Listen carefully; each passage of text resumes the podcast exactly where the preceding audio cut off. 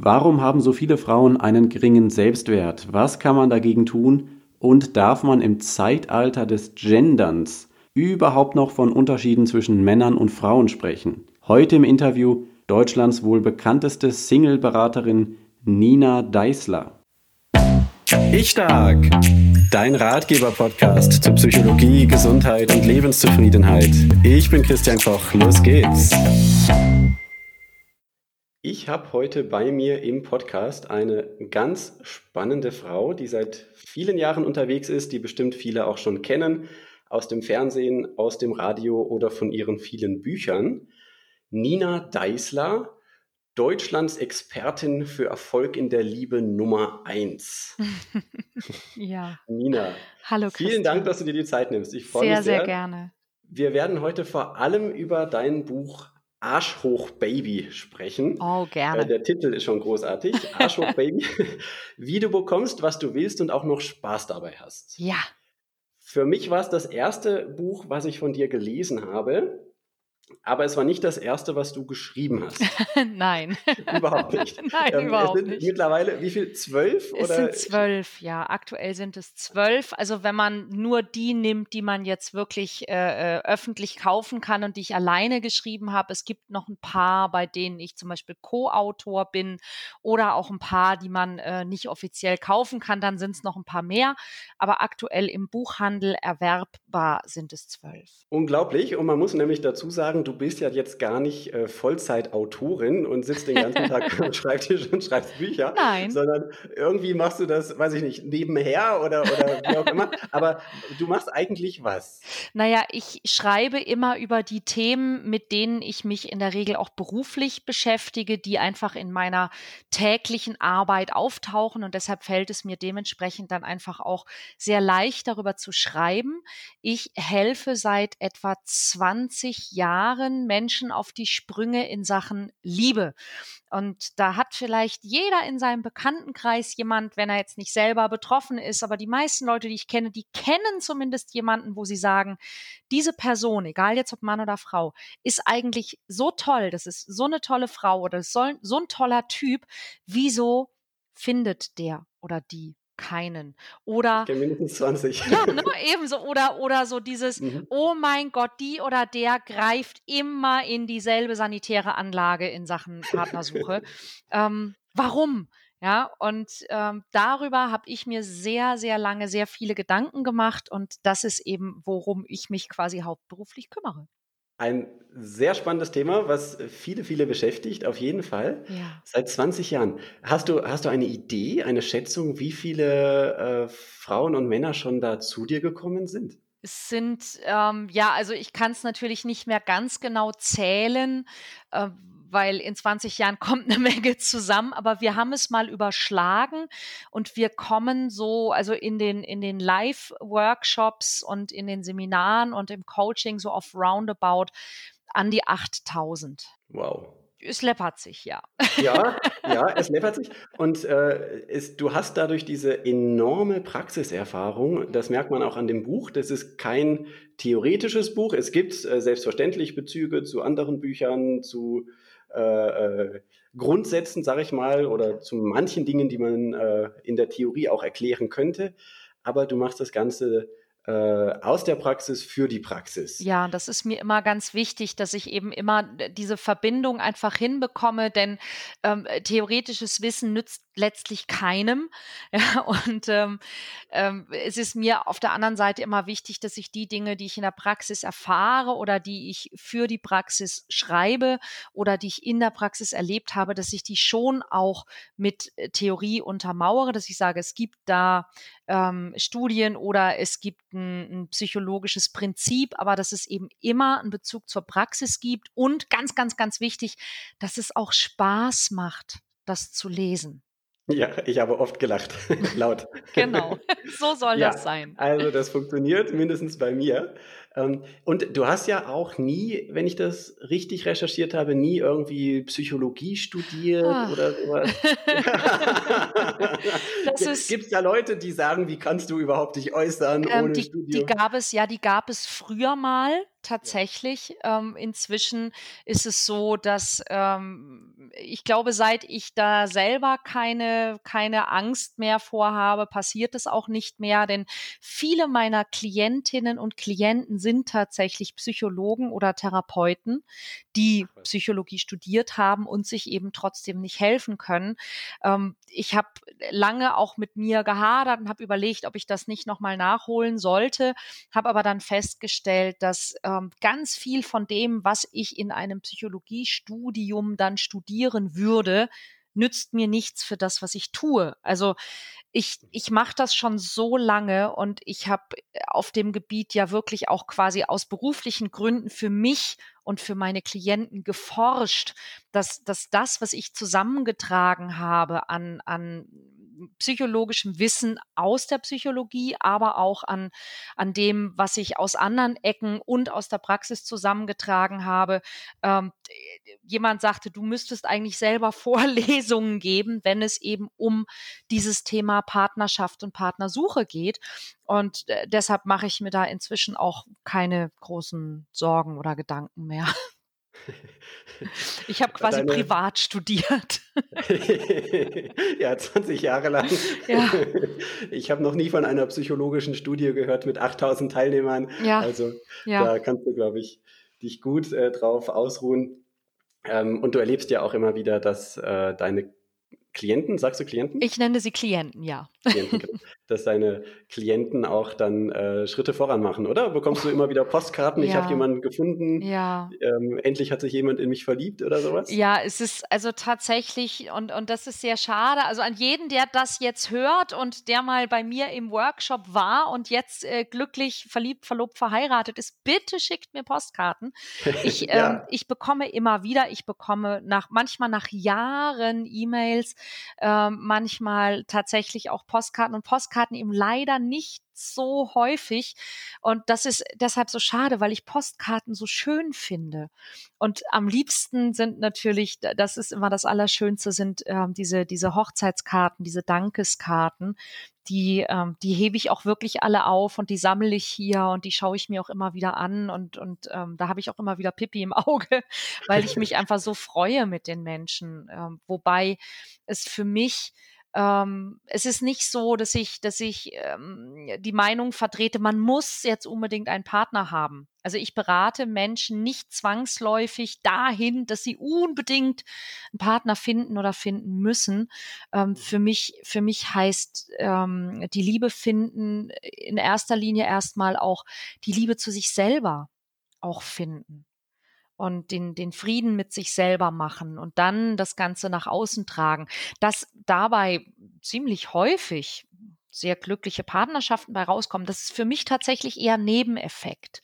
Es geht für mich nicht um diese äußere Situation, sondern mir ist viel, viel wichtiger, wie fühlt sich ein Mensch in sich selbst. Also mir ist zum Beispiel ein, ein glücklicher Single weitaus lieber als äh, ein, ein unglücklicher Mensch in der Partnerschaft. Ja, bitte. Absolut. Und du glaubst ja auch, wer in sich glücklich ist, der kann auch als Partner viel besser den anderen glücklich machen. Naja, es, ist noch schlimmer. noch schlimmer. noch viel schlimmer. Ähm, ich, ich vertrete äh, tatsächlich den Ansatz, dass ähm, glücklich sein nicht der Hauptgrund für eine Beziehung sein sollte. Also wenn, wenn du äh, eine Beziehung haben willst, die dich glücklich macht, dann ist das Schlauste, was du haben kannst, ist ein Hund. Ja, nicht, nicht ein Partner. Ähm, ja. Weil der, der Hund hat äh, äh, tatsächlich immer den, den Wunsch und auch den Ansatz, dich glücklich zu machen.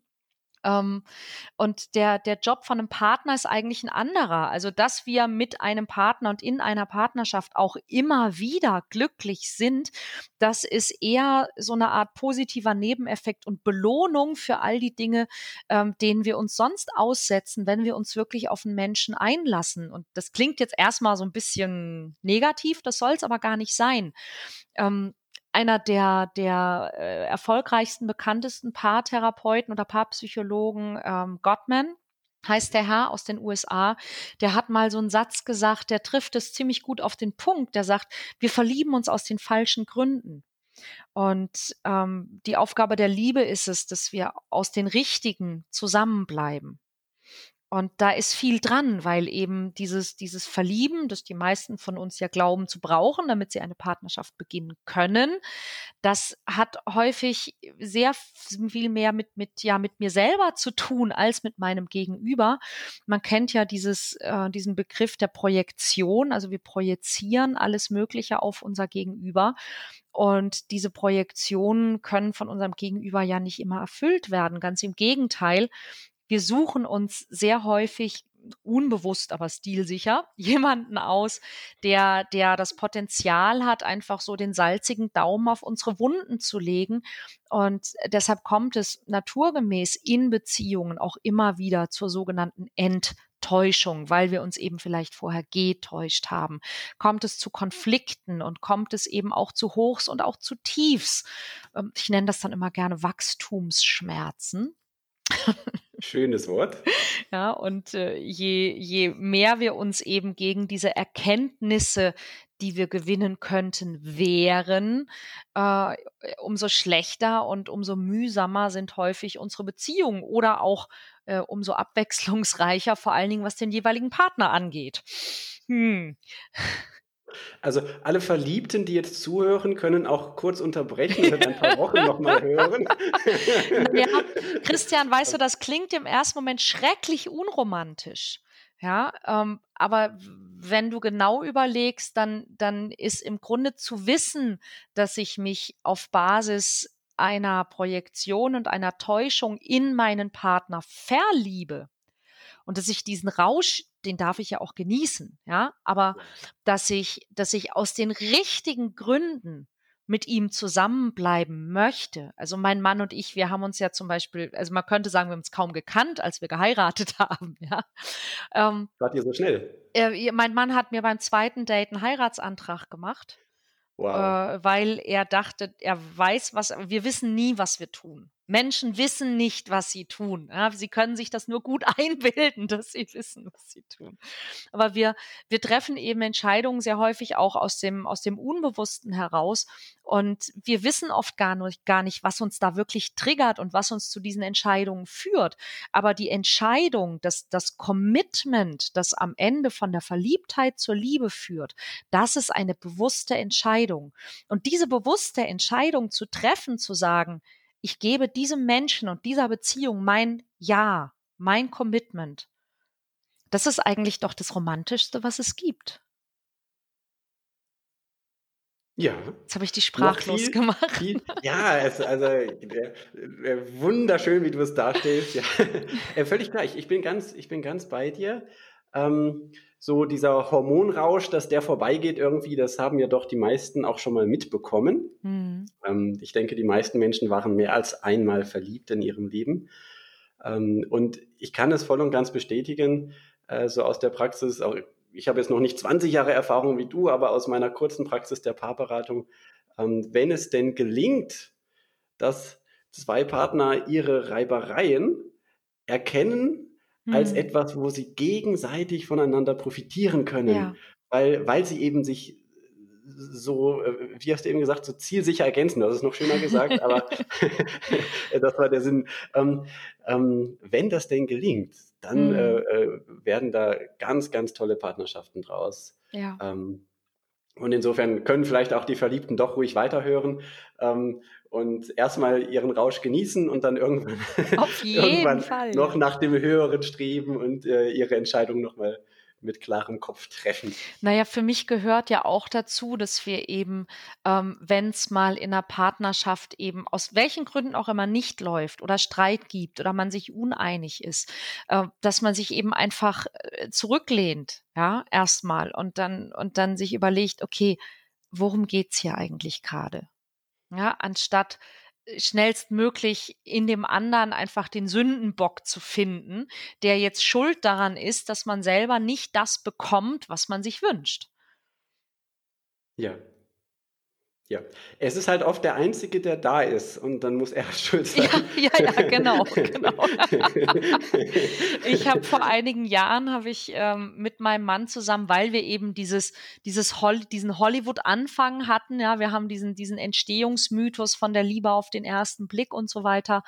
Ähm, und dann hieß es natürlich immer so, oh mein Gott, und das ist so toll und ich hoffe, ich finde auch jemanden, der es und überhaupt. Und, und dann haben wir gesagt, hey, das ist aber, äh, das ist nicht alles, ja, und das ist nicht so leicht. Und wir haben dann so nach um, hm, sechs Jahren Ehe un, ungefähr haben wir ein Buch darüber geschrieben, wie wir uns kennengelernt haben und was dann passiert ist. Ja, also mhm. das, das Buch äh, endet eben nicht bei und sie lebten glücklich und so weiter, ähm, sondern das Buch beginnt an der Stelle, wo ich irgendwie äh, ein, ein Stück Geschirr nach meinem Mann werfe. Ui. das würde heute nicht mehr passieren, aber ja, es, ähm, es, gibt auch häusliche Gewalt von Frauen. Ja, stimmt, ja, ja, ja. Mhm. Also ich habe, ich glaube, ich habe eine Tasse nach ihm äh, geworfen. Ich war so unfassbar wütend und ich kann dir heute nicht mal mehr sagen, warum. Mhm. Und ähm, wie es, wie es aber eben äh, dazu kam und wie wir gelernt haben, dass es zu so etwas nicht mehr kommt, darüber haben wir dann eben auch mal geschrieben. Und das war sehr spannend, weil ähm, viele Leute haben, haben sich bei uns sehr, sehr bedankt für dieses Buch, weil es einfach auch ein sehr persönlich, sehr ehrliches Buch ist, aber eben auch immer wieder mit diesen, diesen Hintergründen aus der Psychologie. Und es gab auch Menschen, die haben uns sehr erbost geschrieben, ähm, was wir uns denn eigentlich einbilden würden, nach nur sechs Jahren Partnerschaft solch ein Buch zu schreiben. Er sei schon 20 Jahre verheiratet und ähm, das sei alles total ausgemachter Blödsinn, was in diesem Buch stünde. Mhm. Gibt's auch. Ja, also Aber man, er hat gelesen. Ja, ja, man muss sich also quasi auch gar nicht mit dem Partner streiten. Ähm, wenn man es leid ist, sich mit dem Partner zu streiten, dann liest man einfach ein Buch und streitet sich dann mit dem Autor. Gute Strategie. ähm, Verrat uns noch, weil du jetzt äh, länger von dem Buch gesprochen hast. Äh, wie heißt das? War das dein erstes? Ähm, nein, das war mein, weiß ich nicht, irgendwo in der Mitte. das heißt, ähm, für immer verliebt und ist im Knauer Verlag erschienen. Okay, von dir und deinem. Von Mann. mir und Claudius Mach, genau. Gut. Ähm, dein Buch Arschhoch Baby, das ja. hast du zwar wie andere auch, auch mit Humor geschrieben, ja. ähm, aber es behandelt ja auch ein sehr, sehr ernstes Thema. Ja. Also es geht ja letztlich darum, dass äh, zig Jahrzehnte nach der 68er-Bewegung, dass nach zig Jahrzehnten Frauenbewegung äh, immer noch ein, äh, eine erschreckend große Zahl von Frauen in unserer Gesellschaft äh, ein schlechtes Selbstwertgefühl hat mhm. und sich nicht traut, äh, ich sage jetzt mal, ihr eigenes Leben wirklich in die Hand zu nehmen. So diesen Spruch, Herr mit dem schönen Leben, mhm. ähm, der, äh, den, den würden viele immer noch als befremdlich empfinden. Ja, ist das nicht traurig? Ja, und absolut. Das ist, das ist tatsächlich eben der Grund, warum ich dieses Buch geschrieben habe, ist also mal ein Buch von mir, das ich nicht mit dem Thema Partner oder naja, ich sage nicht, nicht mit dem Thema Partner suche oder mit Flirten oder mit Dating, aber natürlich zwangsläufig schon auch mit dem Thema Partnerschaft ähm, beschäftigt. Ganz egal, ob man sie eben äh, hat oder nicht hat. Und ähm, das Buch ist bei mir entstanden aus, aus einer Kombination, zum einen auch aus der, aus der kritischen Selbstbeobachtung, sage ich mal so. Ähm, ich bin ja nun durchaus eine Frau, die, die möchte ich behaupten, sich wirklich viel traut, die auch ähm, sehr, sehr frei ist und sehr frei lebt und auch sehr erfolgreich ist. Und trotzdem merkte ich auch bei mir immer wieder so Dinge, wo ich, wo ich dann dachte, wo kommt das denn plötzlich her?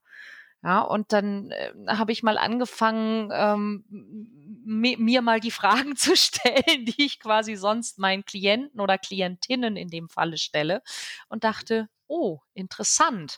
Also auch solche Dinge wie ähm, ein, ein Rollenbild der Frau, das einfach weil man ja auf eine gewisse Art und Weise aufgewachsen ist und die Dinge, die man um sich herum kennt, ja meistens als normal betrachtet. Ähm, das mal in Frage zu stellen. Da gibt es zum Beispiel die Geschichte von meiner Mutter, die ich als ja, Jugendliche und Kind immer als sehr ähm, selbstbewusst und erfolgreich wahrgenommen habe. Meine Eltern waren selbstständig, hatten eine kleine Druckerei und meine Mutter war die Geschäftsführerin. Mein Vater Aha. hat also alle Kundenverhandlungen und solche Dinge ihr überlassen, weil sie das einfach besser konnte. Und das war also für mich als Kind ganz normal, damit aufzuwachsen, dass Mama der Boss ist. Allerdings, und das äh, habe ich nie in Frage gestellt, weil das war einfach so und das war ja in allen anderen Familien auch so, hat meine Mutter auch eingekauft, hat fast immer gekocht, hat gebügelt, hat gewaschen, hat unsere Socken gestopft, unsere Kleider genäht, hat bis abends um neun am Schreibtisch gesessen und die Buchhaltung gemacht und hat sich im Grunde also neben der Geschäftsführung auch um alle anderen Dinge gekümmert, um die sich alle anderen Mamas auch gekümmert haben. Zu Hause. Ja. Mhm. Und mein Vater hat natürlich ihr auch geholfen, aber er hat, er hat eben geholfen und das hat sich auch genauso angefühlt. Also wir alle, mein Bruder, mein Papa und ich, wir mussten im Haushalt, im Haushalt meiner Mutter, in Klammern, helfen. Und Entschuldigung, ich ja, muss gerade lachen. Ich, ne? die, einer der häufigsten Sprüche, den ich in der Paarberatung höre, ist, er ist wie ein weiteres Kind. Das ist ja genau das. Ja, und das will ich so gar nicht sagen. Also es war gar nicht so, dass jetzt mein, mein Vater äh, wie ein weiteres Kind war. Der hatte, der hatte schon auch seine, seine Kompetenzbereiche und seine Aufgaben und die beiden konnten auch nicht ohne einander. Aber es war eben diese, also diese Doppelbelastung die, die ist mir gar nicht so, so aufgefallen oder sie ist mir nicht als ungewöhnlich aufgefallen, obwohl es ja eigentlich ähm, verrückt war. Ja, und ich habe eben immer gedacht, das ist auch, das ist der Charakter meiner Mutter. Ja, meine Mutter ist meistens gereizt, hat fast immer schlechte Laune und ist irgendwie entweder müde oder wütend. Und mhm. das, das war für mich halt irgendwo als Kind meine Mutter, dass das einfach nur das war, was sie war, weil sie einfach beständig überlastet war, beständig gestresst war, das, das ist mir als Kind gar nicht so aufgefallen. Und dann könnte man ja eigentlich glauben, wenn man so ein Beispiel als Kind vor Augen hatte, dann hält man sich als Erwachsener natürlich davon fern. Und macht alles anders. Mhm. ja, und ich höre dich schon schmunzeln und wahrscheinlich schmunzelt auch der ein oder andere Hörer, denn klar ist das Gegenteil der Fall gewesen. Und solche Dinge sind mir dann eben aufgefallen und solche Dinge sind mir natürlich nicht nur an mir aufgefallen, sie sind mir auch an Klientinnen aufgefallen. Und dann habe ich noch eine Sache entdeckt und die hat mir wirklich die Schuhe ausgezogen, weil ich mich ja in, in so vielen Bereichen bewege. Ich habe natürlich meine Klientinnen und Klienten oder meine, meine Seminarteilnehmer und Teilnehmerinnen und das sind in der Regel sind es eben wirklich äh, gestandene Menschen, die, die im Leben stehen, aber die eben mit diesem Thema Partnerschaft so ihre Schwierigkeiten haben. Aus welchen Gründen auch immer. Ähm, dann äh, bin ich ja häufig auch zu Gast, du hast es ja gesagt, in Fernsehsendungen, in Radiosendungen. Ich werde häufig interviewt, das heißt, ich unterhalte mich mit vielen Menschen und mit diesen Menschen unterhalte ich mich natürlich auch, naja, ich sag mal, abseits des Interviews. Ja, egal, ob das jetzt im Fernsehen dann Backstage ist oder vor oder nach der Sendung oder eben vor oder nach dem Interview. Ähm, und, und da ist mir eine Sache aufgefallen und ist mir bei so vielen Frauen aufgefallen und dann auch bei wirklich, wirklich erfolgreichen Frauen, auch bei Frauen, die zum Beispiel als, als Moderatorinnen in der Öffentlichkeit stehen oder die, die in der Wirtschaft sehr erfolgreich und bekannt sind und so weiter und so weiter. Und das war wirklich dieses, dieses, man kennt es ja inzwischen, ähm, äh, wenn es, wenn es jetzt sehr stark ist als, als sogenanntes Imposter-Syndrom, also dieses, dieses mhm. Hochstapler-Syndrom, aber in, in, in verschiedenen Variationen und Abstufungen auch einfach dieses, ich habe immer Angst, dass ich nicht gut genug bin. Ja, oder gar nicht mal als Angst, nicht gut genug zu sein, sondern als Feststellung. Ich muss als Frau einfach, weil ich eine Frau bin, immer mehr geben als die anderen oder mehr geben als die Männer. Was für ein Druck. Ja, genau. Und, und dann eben zu spüren, dass ganz viele Frauen, wenn sie sehr erfolgreich sind, häufig eben nicht deshalb erfolgreich sind, weil ihr Job ihnen so Spaß macht, ja, und weil sie so einen Bock drauf haben, sondern weil sie aus Angst nicht gut genug zu sein, einfach viel, viel, viel fleißiger sind als ihre Kollegen. Und, und das bricht mir einfach das Herz. Ich finde das so schrecklich. Und die Nebenwirkung ist eben, und es gibt ähm, tatsächlich auch eine, eine psychologische Studie dazu, eine Untersuchung, äh, wo es darum geht, dass man also Männer befragt hat, ob sie Frauen, äh, selbstbewusste Frauen interessanter finden oder lieber Frauen mit weniger Selbstbewusstsein. Und die Männer sagten also alle, sie finden selbstbewusste Frauen interessanter. Und dann hat man sie ähm, dann eben so eine Art Speed-Dating machen lassen. Und es kam dann häufig heraus, dass die Frauen, denen man also das Selbstbewusstsein zugeschrieben hat, die eben auch zum Beispiel beruflich erfolgreich waren und im Leben stehen, die wurden von den Männern als nicht so attraktiv wahrgenommen als man sie dann quasi aufeinander losgelassen hat. Und ich habe mir das ein bisschen genauer angeschaut und kann einfach mit der Erfahrung, die ich inzwischen habe, folgende Feststellung treffen, dass diese Frauen auf die Männer nicht so attraktiv gewirkt haben, das lag nicht daran, dass sie selbstbewusst sind oder nicht oder dass sie erfolgreich sind oder nicht, sondern das liegt an der Art und Weise, ähm, wie die meisten Frauen in diesen Positionen kommunizieren. Und ja, du, du sagst, dass äh, wenn ja, Frauen sich Stärke oder Starksein von Männern ja, abschauen, ja, werden dann werden sie, sie eigentlich nicht stark, sondern hart. Genau, richtig. Mhm. Das ist, das ist genau das Problem, das wir haben. Wir haben einfach immer noch viel zu wenige Vorbilder wahrhaftig starker Frauen, weiblich starker Frauen, also Frauen, die, die weiblich sind, die, die ähm, wirklich in ihrer Weiblichkeit auch sind und die trotzdem einfach stark sind. Also sehr häufig, wenn ich, ich mache ein, zwei Mal im Jahr, mache ich auch Workshops nur für Frauen zum Thema Weiblichkeit. Und da kriege ich ganz oft mit, dass Attribute, die eng verknüpft sind mit Weiblichkeit, dass die bei vielen Frauen eher mit Schwäche verknüpft sind.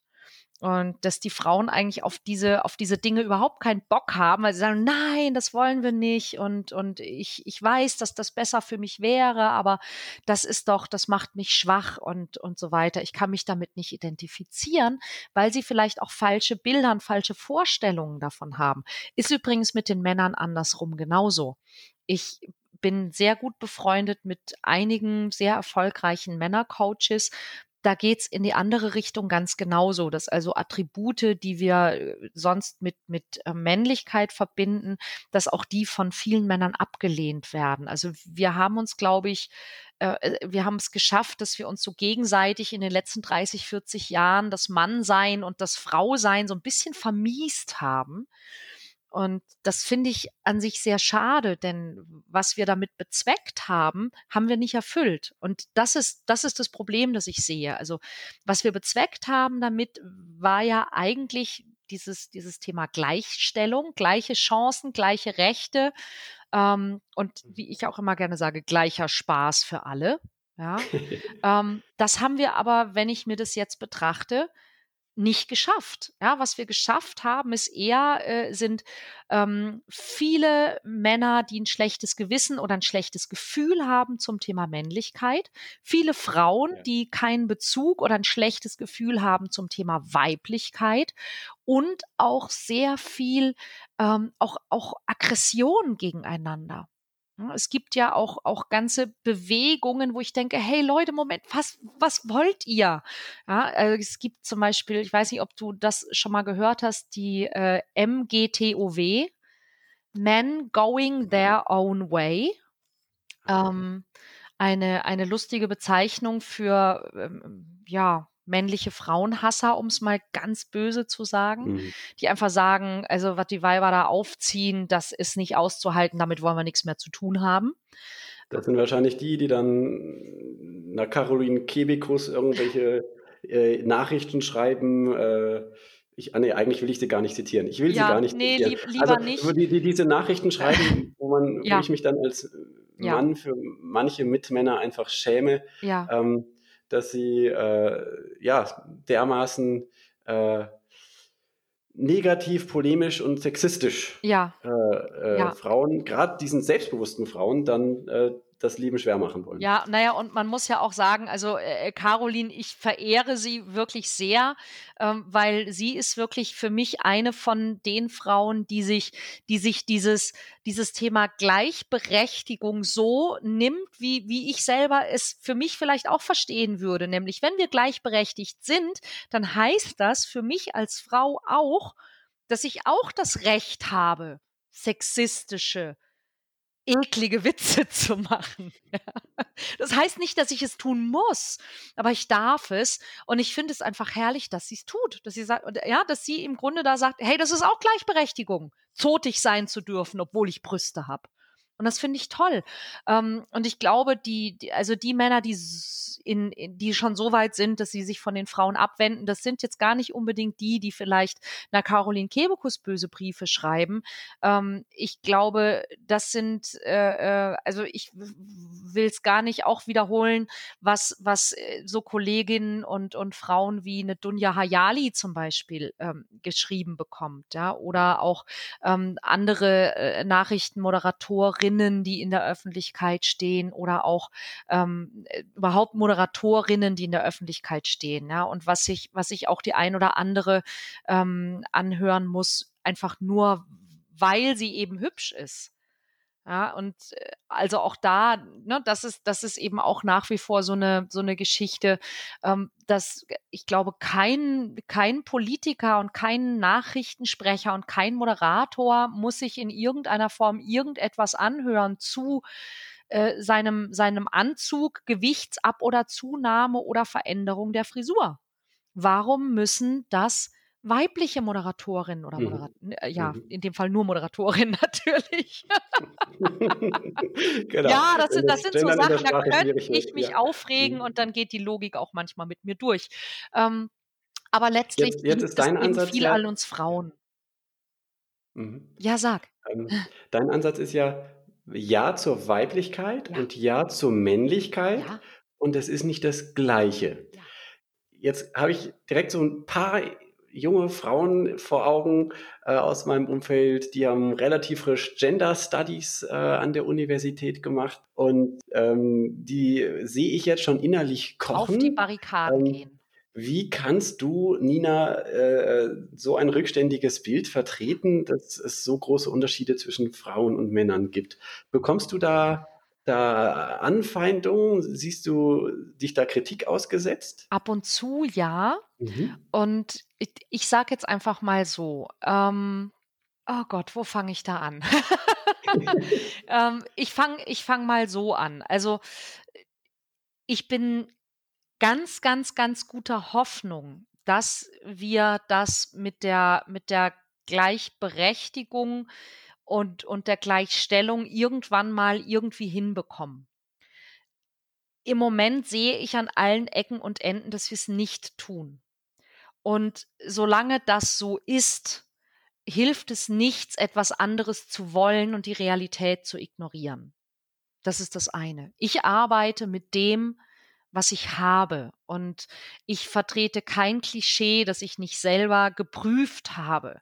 Ich habe zum, ich gebe ich geb dir gerne ein paar Beispiele. Ich habe, ja, ähm, es gab in Hamburg, die gibt es heute nicht mehr, aber es gab in Hamburg mal eine, ähm, eine Unsichtbar nannte sich das, glaube ich, also ein, ein Lokal, in dem äh, man ähm, essen konnte im Stockdunkeln und dort eben von blinden Kellnern bedient wurde. Und ich kannte den Geschäftsführer oder ich habe den kennengelernt auf einer Veranstaltung und habe dort dann ähm, mit ihm zusammen ein, ein echtes Blind Date veranstaltet.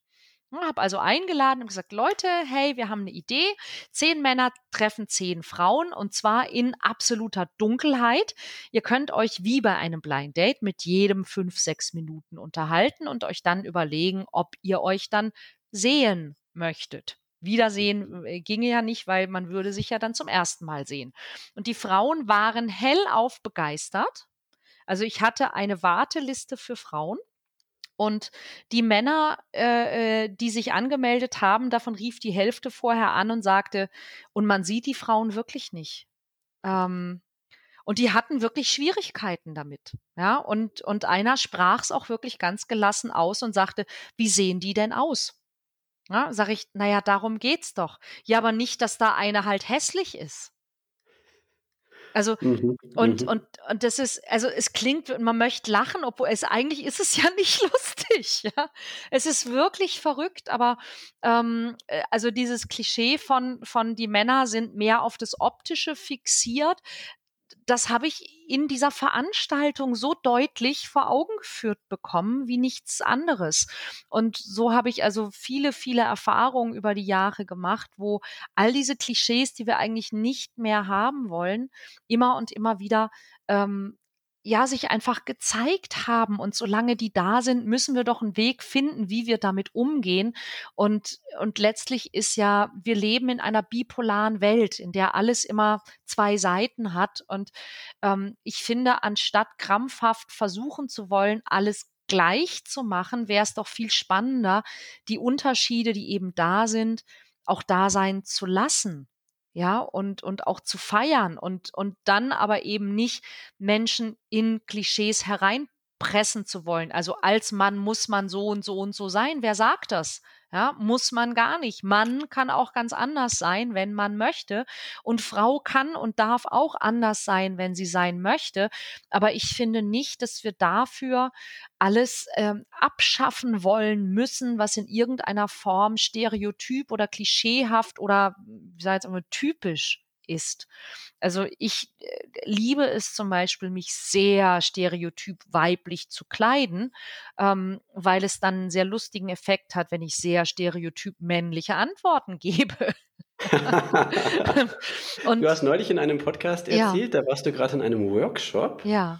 Und du bist dort, sagst du, recht dominant aufgetreten, was dazu geführt hat, dass manche dich noch nicht mal kennenlernen wollten. Ja, ja. Ja, ist so, genau. Und ähm, das hat eben auch zu tun mit den Klischees, die wir haben. Und zwar, also weder Männer noch Frauen, ne? Also die, die Männer wollten mich nicht so gerne kennenlernen und die Frauen wollten mich aber auch nicht so gerne kennenlernen. Ja, und ähm, das, das ist einfach spannend zu sehen, wie wir doch selber auch unseren eigenen Klischees und Vorurteilen immer wieder erliegen. Ich habe zum Beispiel auch mal, um dieses Thema Gender nochmal aufzubringen, einen Workshop gegeben. Da war auch eine Frau, die sich eben auch bei mir beschwert hat und sagte, also sie findet das nicht gut, das, sie findet es viel zu klischeehaft und ich würde ihr äh, ähm, ne, da auch also gendermäßig und so weiter und so weiter. Und dann sage ich, okay, was möchtest du mir sagen? Und sie sagt, ich habe die Erfahrung gemacht, dass also bei mir und also in meinem ganzen Bekanntenkreis, dass Männer und Frauen sind nicht so unterschiedlich. Und dann habe ich gesagt, mhm. okay, ähm, dann würde ich sagen, herzlichen Glückwunsch, denn deine Zielgruppe hat sich ja damit quasi verdoppelt. Und dann sagt sie, wie meinst du das? Ich sage, naja, wenn Männer und Frauen nicht so unterschiedlich sind, wenn es da kaum Unterschiede gibt, dann ist es ja wahrscheinlich egal, ob du einen Mann oder eine Frau als Partner hast. Nein, sie würde schon einen Mann wollen. Und dann habe ich gesagt, bitte stell die nicht so an, so groß sind die Unterschiede nicht.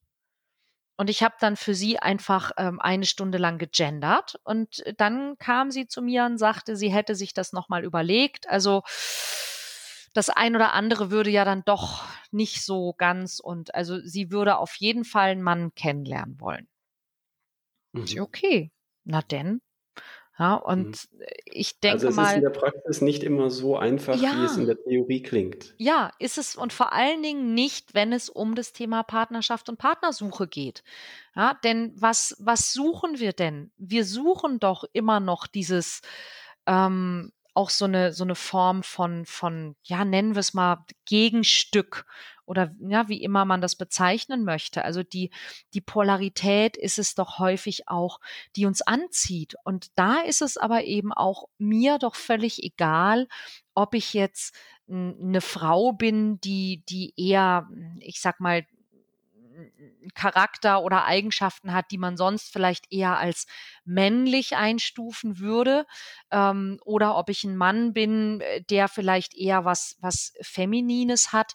Ich muss ja einfach was finden, was dann zu mir passt. Und das Interessante ist ja, dass sehr häufig gerade diese Frauen, die eben eher diese, diese ja, männlich starke Attitüde haben, dass die ja eben keinen femininen, weichen Partner suchen.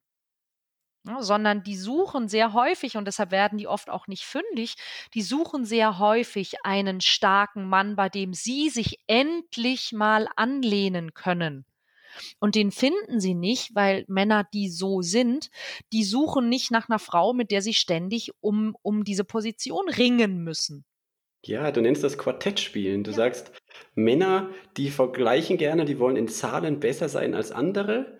Und wenn, wenn eine äh, äh, Frau beim Date mit dem Mann anfängt, Quartett zu ja. spielen, so nach dem Motto, ich habe das höhere Gehalt, ja.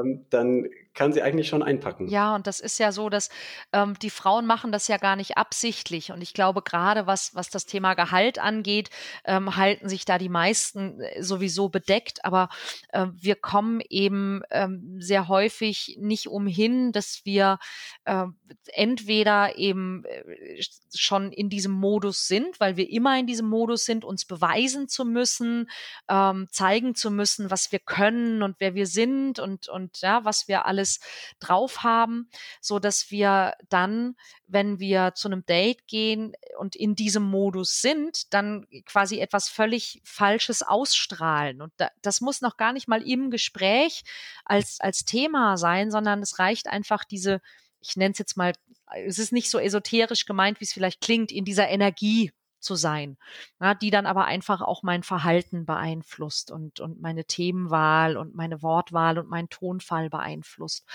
Ähm, anstatt dass wir eben dahin gehen und sagen, lass mal spielen. Ja, lass mal ein bisschen was rausfinden übereinander und, und wenn ich den anderen gut finde, gucke ich mal, wie gut ich den um den Finger wickeln kann. Ja, und, und nicht, oh Gott, hoffentlich bin ich gut genug oder, oder eben schon mit, mit den ausgefahrenen Ellenbogen, die man im Job immer draußen hat, die dann eben noch draußen zu haben, wenn ich dann mich mit einem Mann treffe. Das ist eher ungünstig.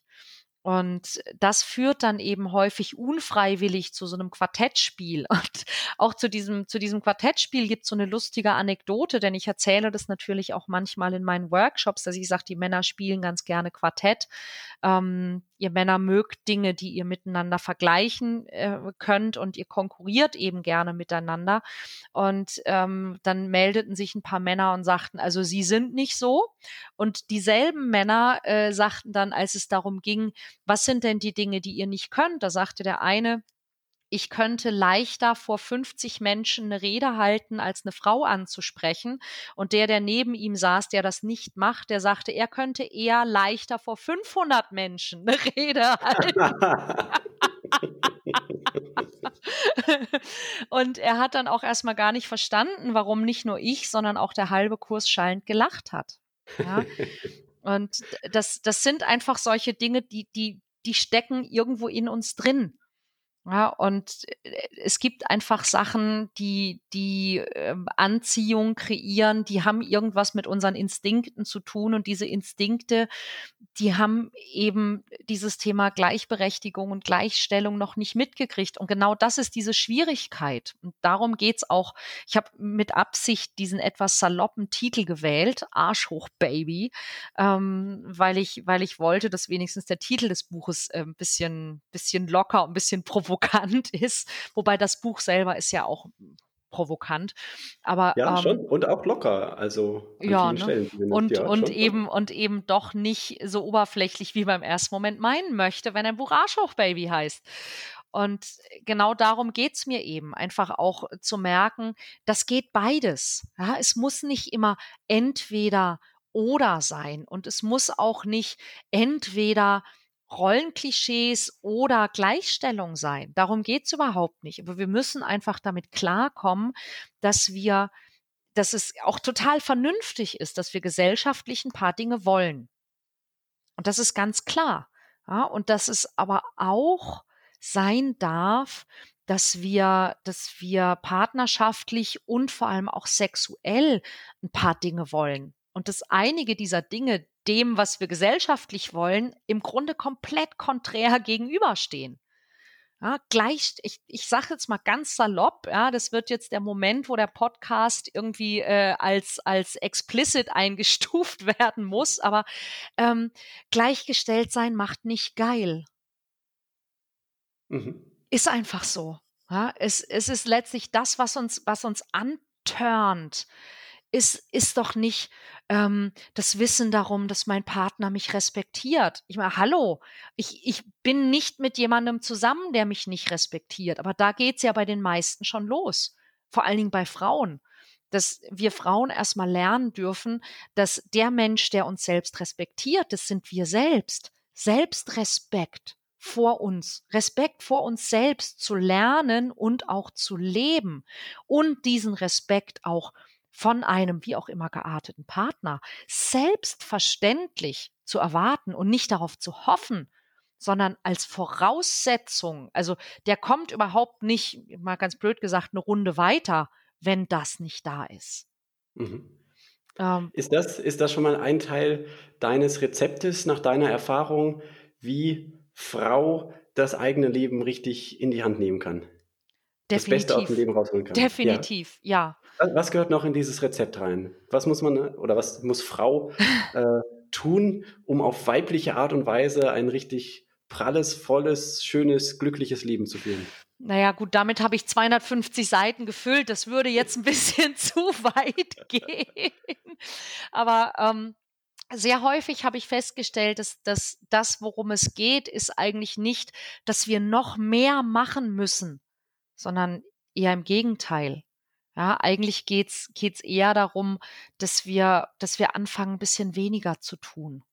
Dass wir uns öfter mal zurücklehnen, dass wir nicht immer versuchen, uns alles Mögliche zu verdienen und gut genug zu sein, sondern dass, dass wir eben es auch mal gut sein lassen und einfach sagen, hey, ich bin gut genug. Ja, und dass alleine diese Einstellung häufig schon der, der Schlüssel zum Erfolg ist, nicht immer noch mehr machen zu müssen oder sich eben noch mehr verdienen zu müssen, sondern ähm, eher eben dieses, ich sag mal, mehr sein als tun. Und das ist was, was ich selber auch tatsächlich lernen musste. Ich war auch immer jemand, der immer viel gemacht hat, bis ich irgendwann merkte, manchmal, manchmal ist Sein deutlich klüger als Machen. Wie, wie ging für dich der Übergang? Holprig. Holprig. Naja, es ist, es ist so, dass, dass ich glaube, ähm, jede, jede Frau, die das, die das kennt und die eben auch eine, eine sich aufopfernde Mutter hat, die wird jetzt wahrscheinlich genauso geseufzt haben wie ich. Denn es ist wirklich eine, eine fortwährende Aufgabe, weil wir eben dieses, dieses Tun und Machen und sich verausgaben so gewöhnt sind. Und ähm, da einfach immer wieder so zurück zu kommen und, und sich zurück zu besinnen, ist einfach etwas, ich glaube, das hört niemals auf. Ja, immer wieder zu merken, hey, entspann dich. Du musst das jetzt nicht machen.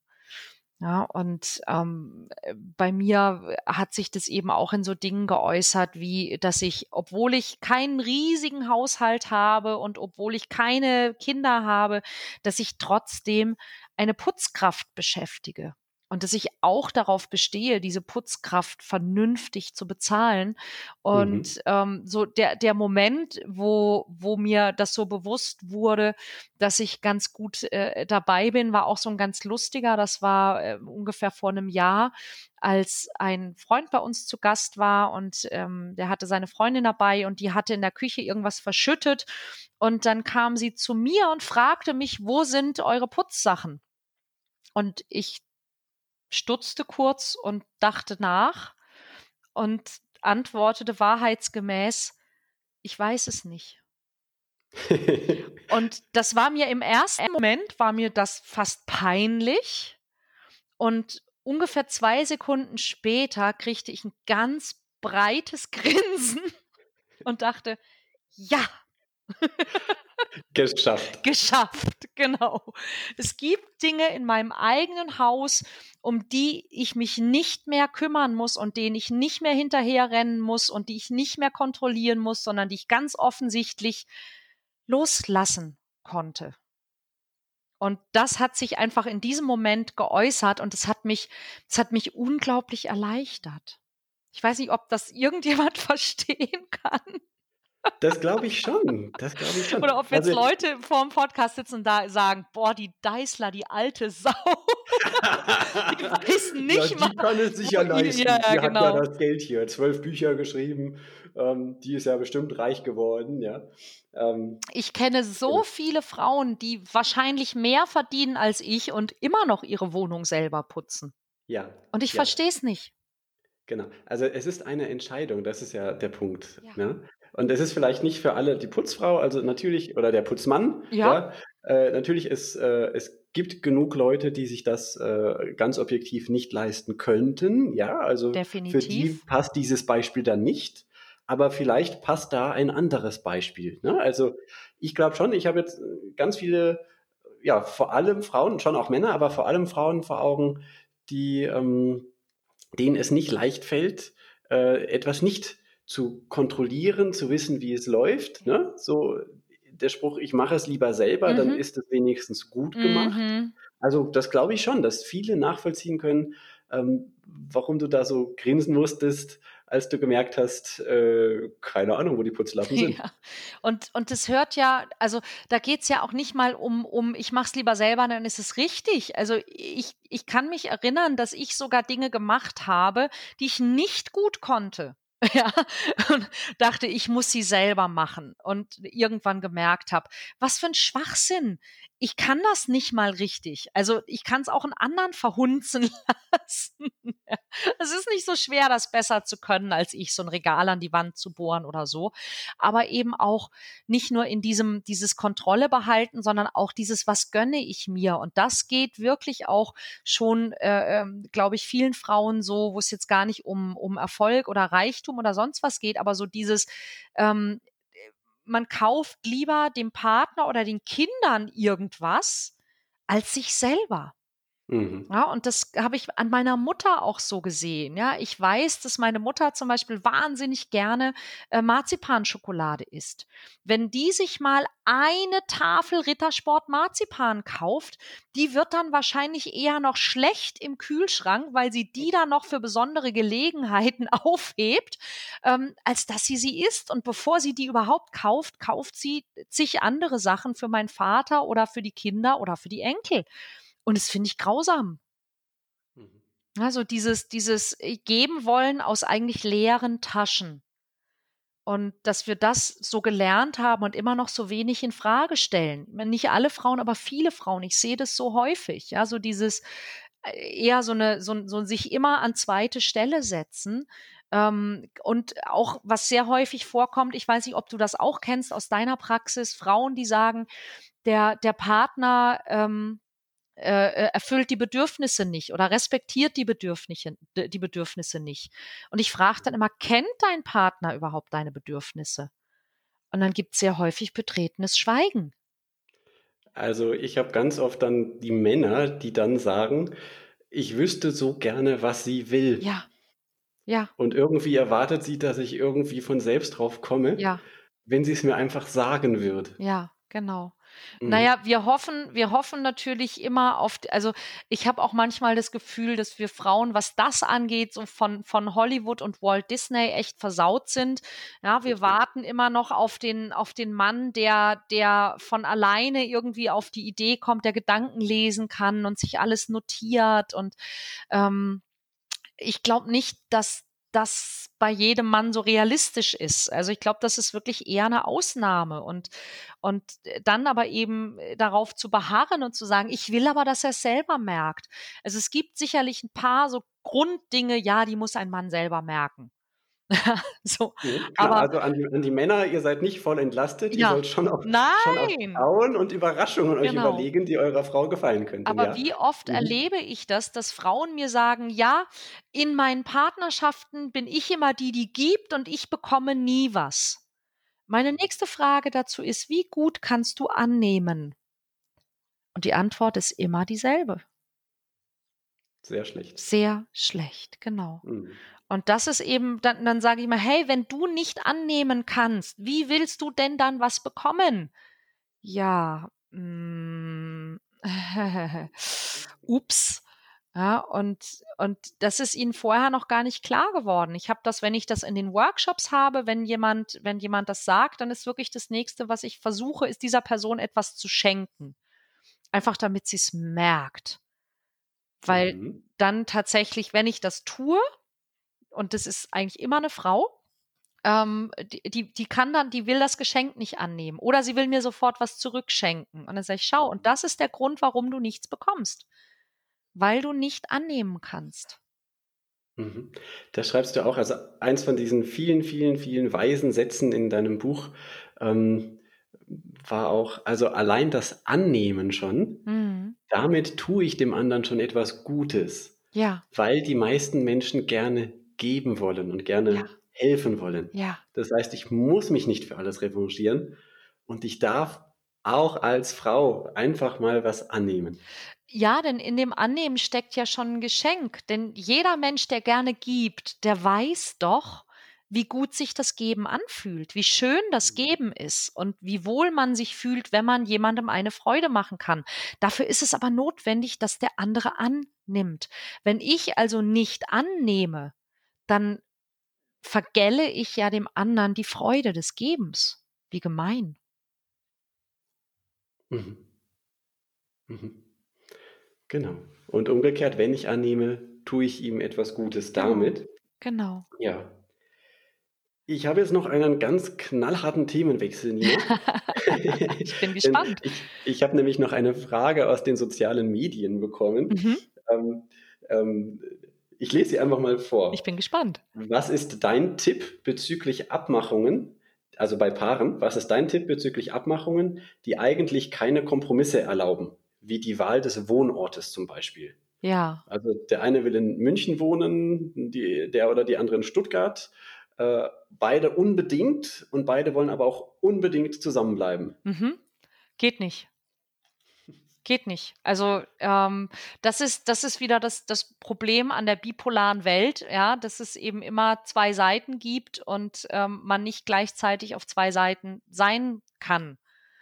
Und ähm, wir haben, glaube ich, auch da so ein bisschen manchmal verquere Vorstellungen, dass wir ähm, alles haben könnten, aber wenn es um so etwas geht, zum Beispiel, kann man eben nicht alles haben. Wobei, mhm. also ich meine, mir als Norddeutsche wäre ja sowieso nicht verständlich, wie man in Stuttgart oder in München leben wollen würde.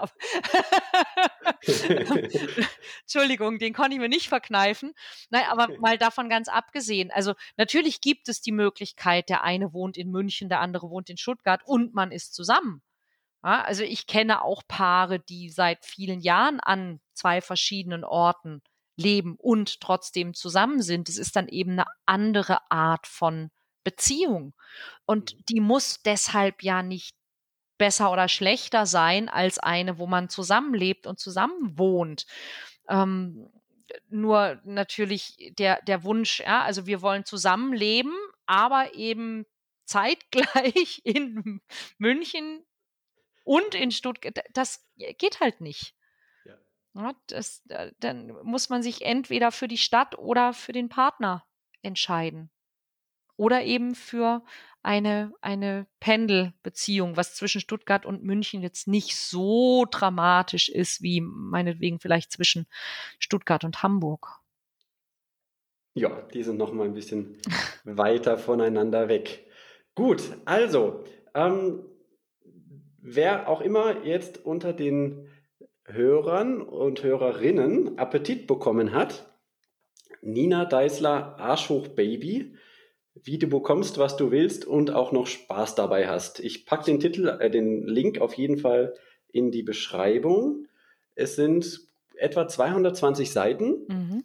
und ähm, es ist ein Buch, das äh, genauso wie wir dich gerade erlebt haben, das Humor und Ernsthaftigkeit kombiniert und das viele, viele Tipps und Tricks aus 20 Jahren Praxis. Ja. Von 8000 46 Jahren Frau sein. Ja, 46 Jahre Frau sein. Mit genau. allen Höhen Also, und Tiefen. Ähm, also es lohnt sich wirklich. Ich, ich kann es gerade insbesondere allen Frauen, da kenne ich nämlich auch viele, viele allen Frauen, die sich mit ihrem Selbstwert schwer tun, die sich schwer tun, sich im Leben das zu nehmen, was sie glücklich macht, einfach nur ans Herz legen.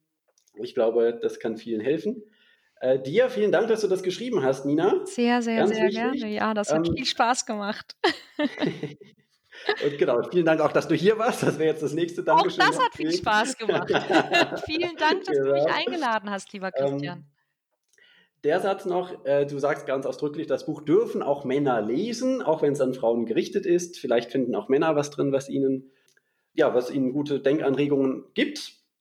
Ich habe auf jeden Fall was gefunden. Ansonsten kann man dich wo wie finden? Du hast einen Podcast. Ja, Man Mhm. findet dich eigentlich überall unter dem Stichwort kontaktvoll. genau. Entweder unter Marke. meinem Namen, aber da der ab und an auch Menschen äh, Schwierigkeiten zu machen scheint, ähm, äh, gibt es die, den, den Markennamen Kontaktvoll. Das ist ein Ausdruck aus der Gestalttherapie für kontaktförderndes Sprechen und Verhalten. Und eben auch ähm, meine, meine Website firmiert unter Kontaktvoll und auch ansonsten in den sozialen Medien, Instagram und Twitter und wo überall ähm, findet YouTube. man mich mit, genau auch YouTube findet man mich sehr häufig mit dem Stichwort kontaktvoll. Das kann man sich meistens noch ein bisschen besser merken als Nina Deißler. Ähm, und äh, so heißt eben dann auch der Podcast, der Kontaktvoll Podcast. Informationen zu deinen Workshops oder wer sich von dir coachen lassen möchte, findet man auf deiner Homepage wahrscheinlich. Genau, auch auf www.kontaktvoll.de. Da ist äh, alles, was ich also so mache und anbiete und eben auch äh, ein großer Blogbereich inzwischen mit vielen Artikeln zu allen Themen ähm, hinsichtlich ja Liebe, Dating, Partnersuche und so weiter. Super. Vielen, vielen Dank. Hat mich sehr gefreut. Ich fand es ein ganz tolles Gespräch. Vielen Und- Dank. Ich hoffe, ich habe mich bei der ein oder anderen Dame nicht zu unbeliebt gemacht. Ähm, ansonsten, ich nehme auch gerne äh, äh, Nachrichten in Kauf äh, und, und ich lerne auch immer gerne dazu. Ja, also es gibt ja vielleicht tatsächlich auch Dinge, ähm, die ich noch nicht weiß, die ich noch nicht erlebt habe oder die ich vielleicht sogar falsch einschätze. Und ich bin immer ähm, sehr offen dafür, auch was Neues dazu zu lernen. Also gerne auch jede, jede Form von, von ähm, Interesse oder, oder eben auch vielleicht sogar Widerspruch. Gerne per E-Mail an mich über meine kontaktvoll.de Seite. Gut, man darf dir schreiben und nochmal zur Erinnerung, man darf auch Postkarten schicken Ja, gerne, genau. gerade als glücklicher ehemaliger Klient. Genau. okay, dann alles Gute, Nina. Dankeschön. Tschüss. Tschüss. Ich stark. Die Vorschau. Danke fürs Zuhören. Unter dem Podcast findet ihr einen Link zum gemeinsamen Shop von Ich Stark und Schluss mit Zähneknirschen. Und in diesem Shop findet ihr unter anderem das heute besprochene Buch Arschhoch Baby. Wie du bekommst, was du willst und auch noch Spaß dabei hast. Außerdem findet ihr dort viele weitere Bücher von Nina Deißler, zum Beispiel Nie mehr schüchtern, So verlieben sie sich richtig und Flirt Talk. Nächste Woche im Interview Lukas Rick, Heilpraktiker für Psychotherapie in Bonn. Er spricht darüber, wie man sein Selbstwertgefühl steigern kann. Was haben damit Denkmuster zu tun, die im Gehirn verankert sind? Wie kann man diese Denkmuster Schritt für Schritt verändern? Wie kann man einen Kaffeefilter benutzen, um mehr Selbstwertgefühl zu bekommen? Und wie ist uns manchmal die Evolution im Weg, wenn wir zum Beispiel dramatisch denken? Das alles nächste Woche. Freut euch drauf. Bis dann. Ciao.